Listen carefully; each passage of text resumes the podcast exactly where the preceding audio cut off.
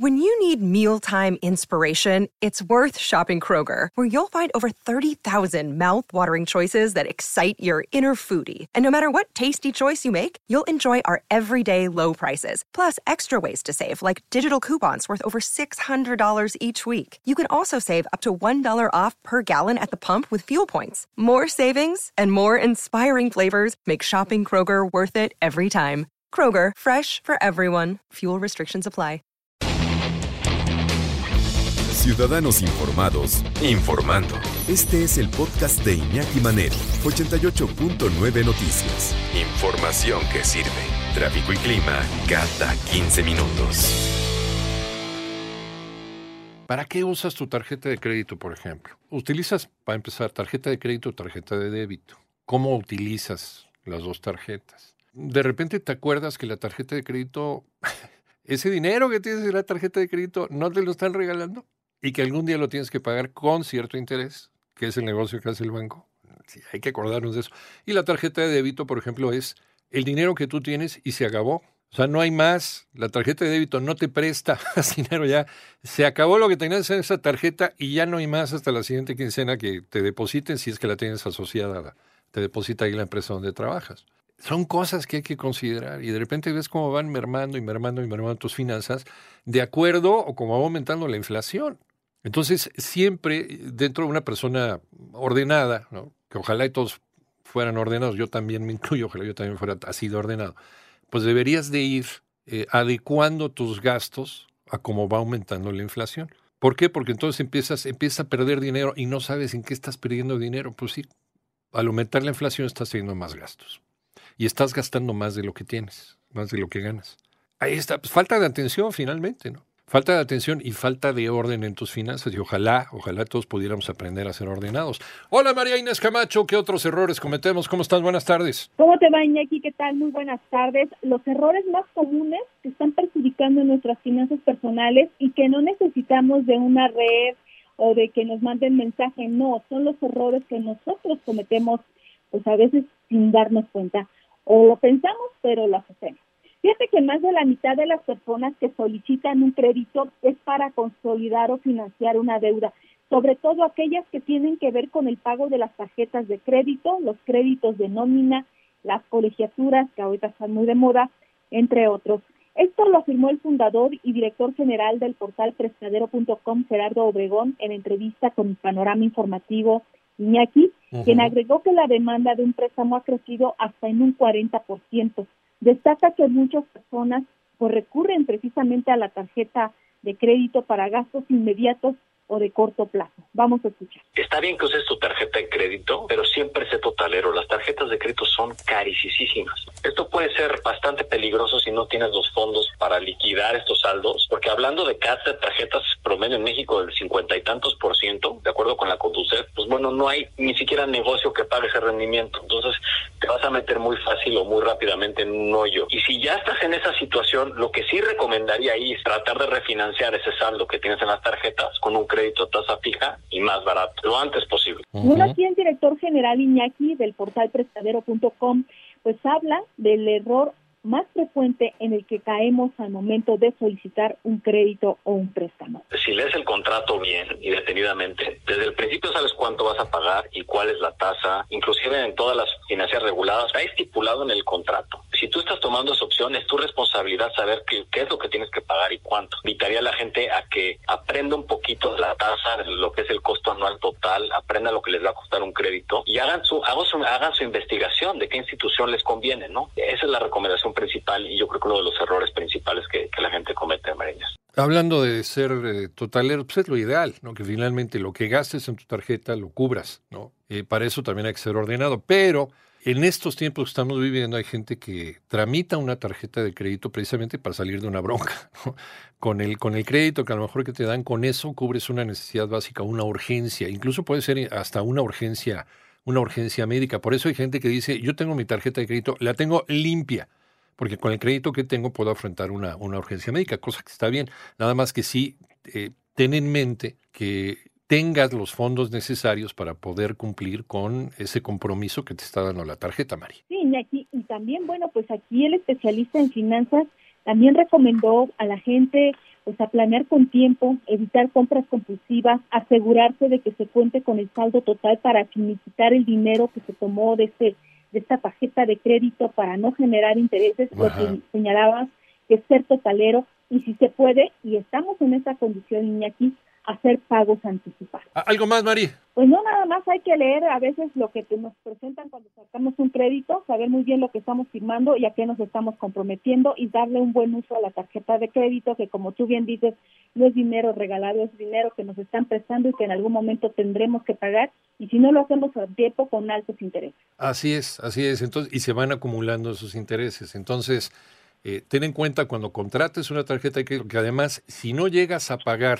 la tarjeta de crédito en tiempo y forma, puedes terminar con un tache en el buro de crédito. El buro de crédito estamos todos los que tenemos este, tarjetas de crédito, usamos servicios bancarios y más, todos estamos ahí, pero la diferencia está pues con qué, cómo estamos, si estamos con palomita con, o con tache. Entonces la idea es no tener ahí un tache porque la próxima vez que quieras a lo mejor tramitar otra tarjeta, algún servicio bancario y demás, pues van a buscar a ver cómo andas no, este cuate no ha estado pagando, o esta chava no, no cubrió a tiempo, o trae una deuda. Sobre todo también tarjetas este, de, de tiendas departamentales, que también es una bronca.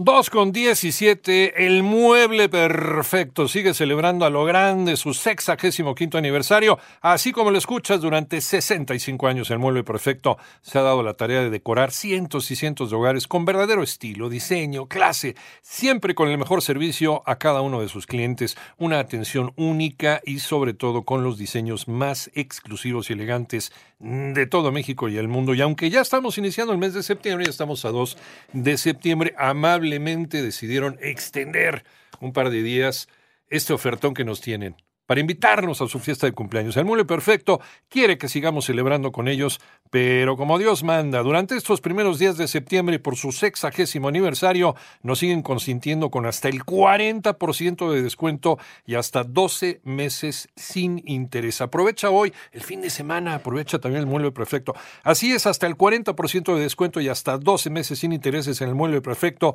por su sexagésimo quinto aniversario. No pierdas esta oportunidad. Aprovecha hoy, mañana, el fin de semana para conocer el más grande, verdadero y exquisito lujo y buen gusto en muebles. Con el mueble perfecto. El mueble perfecto lo encuentras porque de la vista nace el amor. De verdad hay que una atención personalizada como ningún otro lado.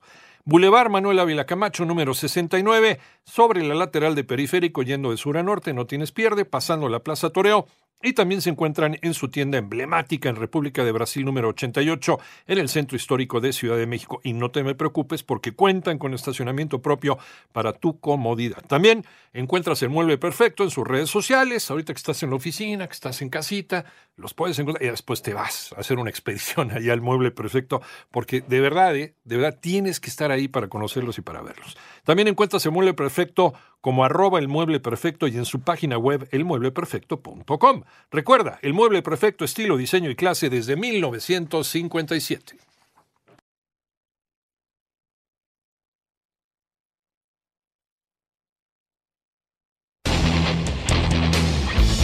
Ciudadanos Informados, informando.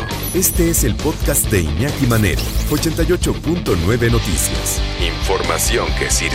Tráfico y clima cada 15 minutos. Precedente, precedente legal, es histórico, sí, efectivamente le dan años de prisión a una persona por maltrato animal, por envenenar a dos perritos. Y ojalá, ojalá la gente lo piense dos veces antes de esto. Y esto pues se viralice a toda la República Mexicana. Pero Rodrigo González, ¿cómo estás, Rodrigo? Buenas tardes.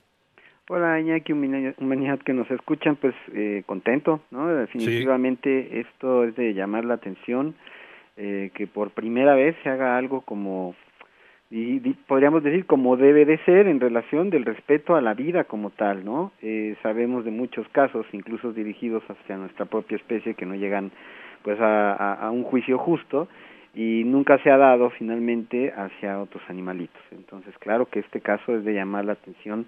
Eh, habría que aplaudirle mucho, indudablemente, a quien está a cargo de esto, al juez, a la, a la abogada, creo que se llama Mónica Huerta. Sí. Este, pues porque, oye, Edgar, el, entrenador de Atos y Tango, bueno, su humano, este, pues eh, como él suele decir en las entrevistas, se siente tranquilo, pero sobre todo porque es un parteaguas en esta historia, ¿no? Eh, y hablo de la historia como tal, no su caso, sino el, hecho de que se, se, asesinan y se maltratan animales en el día a día y no pasa absolutamente nada. De acuerdo.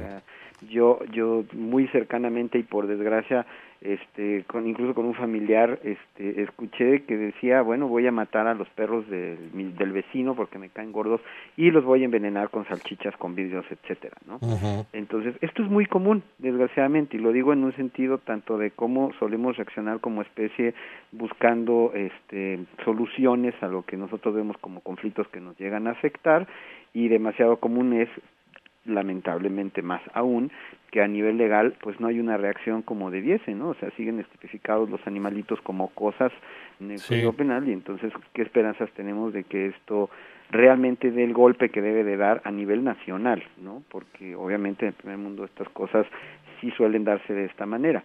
Se habla de una multa de más de dos millones, al personaje en cuestión se le mete más de diez años a la cárcel.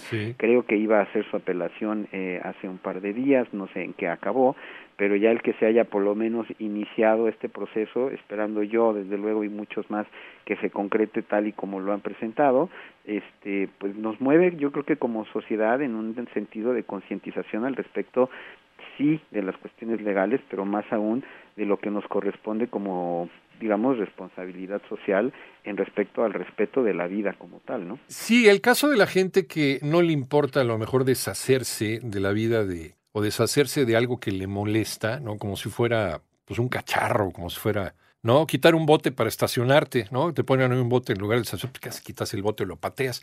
Igual hay gente así, ¿no? Que ve un perro, un gato que lo está molestando y demás, pues, la fácil, lo envenenas. Se acabó, lo matas.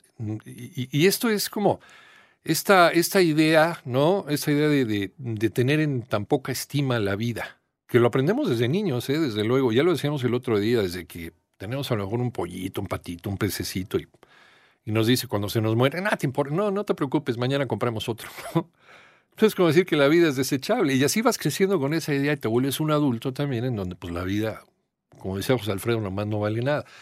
Eh, aquellas personas que todo lo arreglan con eso, envenenando al perro, envenenando al gato. Aunque, por el otro lado, mi querido Rodrigo, pero Rodrigo González, también hay responsabilidad, ¿no? La persona que deja sueltos a sus gatos, y esos gatos van y se hacen popó en la casa del vecino y maullan o rasguñan, o, ¿no? O esos perros que están afuera y que persiguen, que atacan, que ladran, que acosan.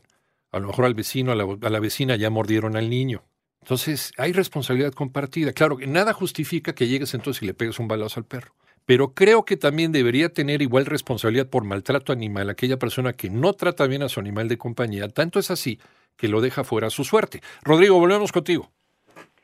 Sí, yo creo que, eh, mira, en principio, si quieres, la próxima sección hablamos de cómo evitar el desarrollo del maltrato, porque claramente todo esto tiene que ver con raíces familiares en cuanto a la desvalorización del, pues, de la vida misma. Claro. Y luego de hacia quienes nos rodean. Ahora, esto otro que mencionas, claro, si nos vamos al tema legal, que es un poco lo que estamos hablando hoy, eh, primero habría que entender que obviamente hay algunos de los que están ahí en la Cámara de Diputados que se ven beneficiados con el maltrato de una manera u otra y es por eso que no hacen lo que debieran, que es su trabajo por el cual les pagamos, que es hacer las leyes que corresponden para el respeto a la vida, entiéndase concretamente como tal, porque esto nos tiene que abarcar también a nosotros. De acuerdo. Pero como son vistos como animales menores, entonces pues ni, ni leyes, ¿no? De aquí que pueda haber mercados en donde se siguen vendiendo los animales más exóticos y comunes y que no haya absolutamente nada al respecto a nivel legal. Ahora, esto otro que tú mencionas respecto a lo, la problemática que tenemos, porque pues nadie está acostumbrado a lidiar con consecuencias legales y por eso puedo tener un perro que pueda morder o incluso matar a alguien y no pasa nada. Y nos vamos a cosas más simples, un perro que está ladrando todo el día porque no lo atiendo y no pasa nada. Esto en otros países, insisto, eh, digo, no, es, no está padre estar comparando, pero vale la pena únicamente para darnos cuenta que está en nosotros como sociedad forzar al gobierno a que cree las leyes adecuadas.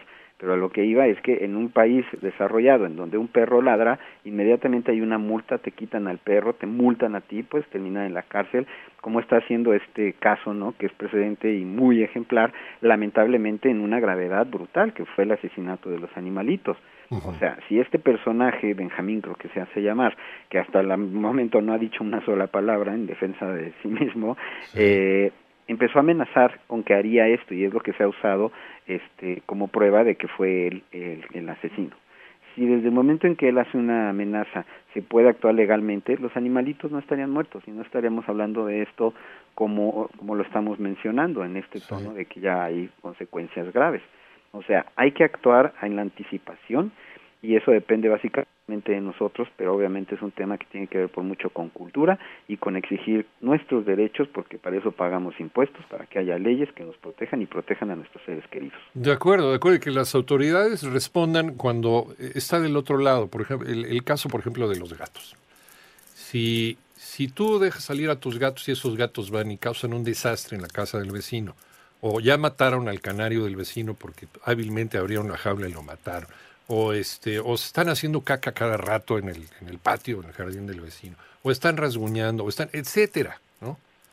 Eh, la autoridad debería de responderte a ti, debería responder tu queja y debería de ir con el dueño de los animales a decirles, o los guarda en su casa o se los quitamos.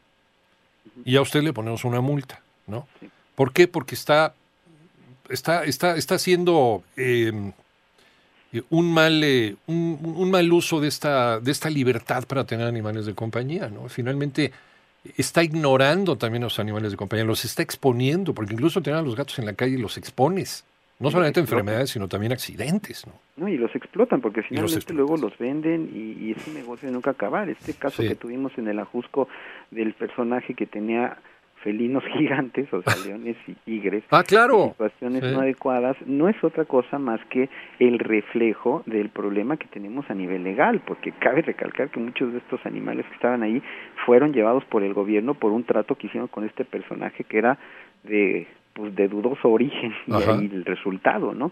Entonces, esto no puede ser simplemente o llevarnos a decir que hay un personaje malo. Hay una cuestión legal, hay un hueco legal enorme que solo va a depender de nosotros que se haga y se ejerza lo que debe ser como presión social, entiéndase como tal, para que las leyes den el giro que tienen que dar y que entonces realmente haya una pues una consecuencia en razón del maltrato que tiene sus diferentes niveles, pero pues, lamentablemente también grandes consecuencias como es el fallecimiento. Y que las autoridades respondan ¿no? a hacer cumplir esas leyes, esas leyes que se establecieron precisamente para una convivencia.